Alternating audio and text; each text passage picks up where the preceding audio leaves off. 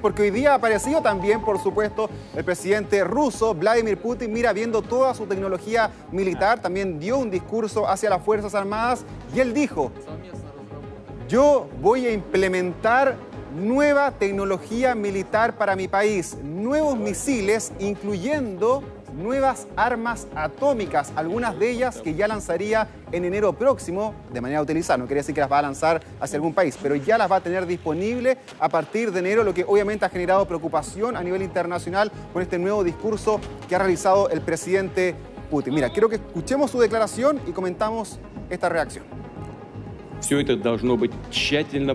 Necesitamos desarrollar aún más nuestras capacidades nucleares. Esa es la principal garantía de mantener nuestra soberanía e integridad territorial. Suministraremos nuevos misiles hipersónicos Avangard y pondremos en guardia nuevos misiles intercontinentales Sarmat. Será un poco más tarde de lo esperado, pero eso no cambia nuestros planes. Y no ha sido la única medida del presidente ruso Vladimir Putin, sino que además esta misma semana ha confluido, ha generado una alianza muy estrecha con la segunda gran economía del mundo. Hablamos de China, porque hoy han comenzado ejercicios militares conjuntos de submarinas que van a, se van a extender por cerca de seis días entre ambos países y también Putin ha anunciado la implementación de un nuevo gasoducto que va a ir desde Siberia hacia China, es decir, militar y económicamente también están ahí enlazándose rusos y chinos. Y además, Pablo, los últimos días em, también el presidente ruso se trasladó hasta Bielorrusia, su vecino.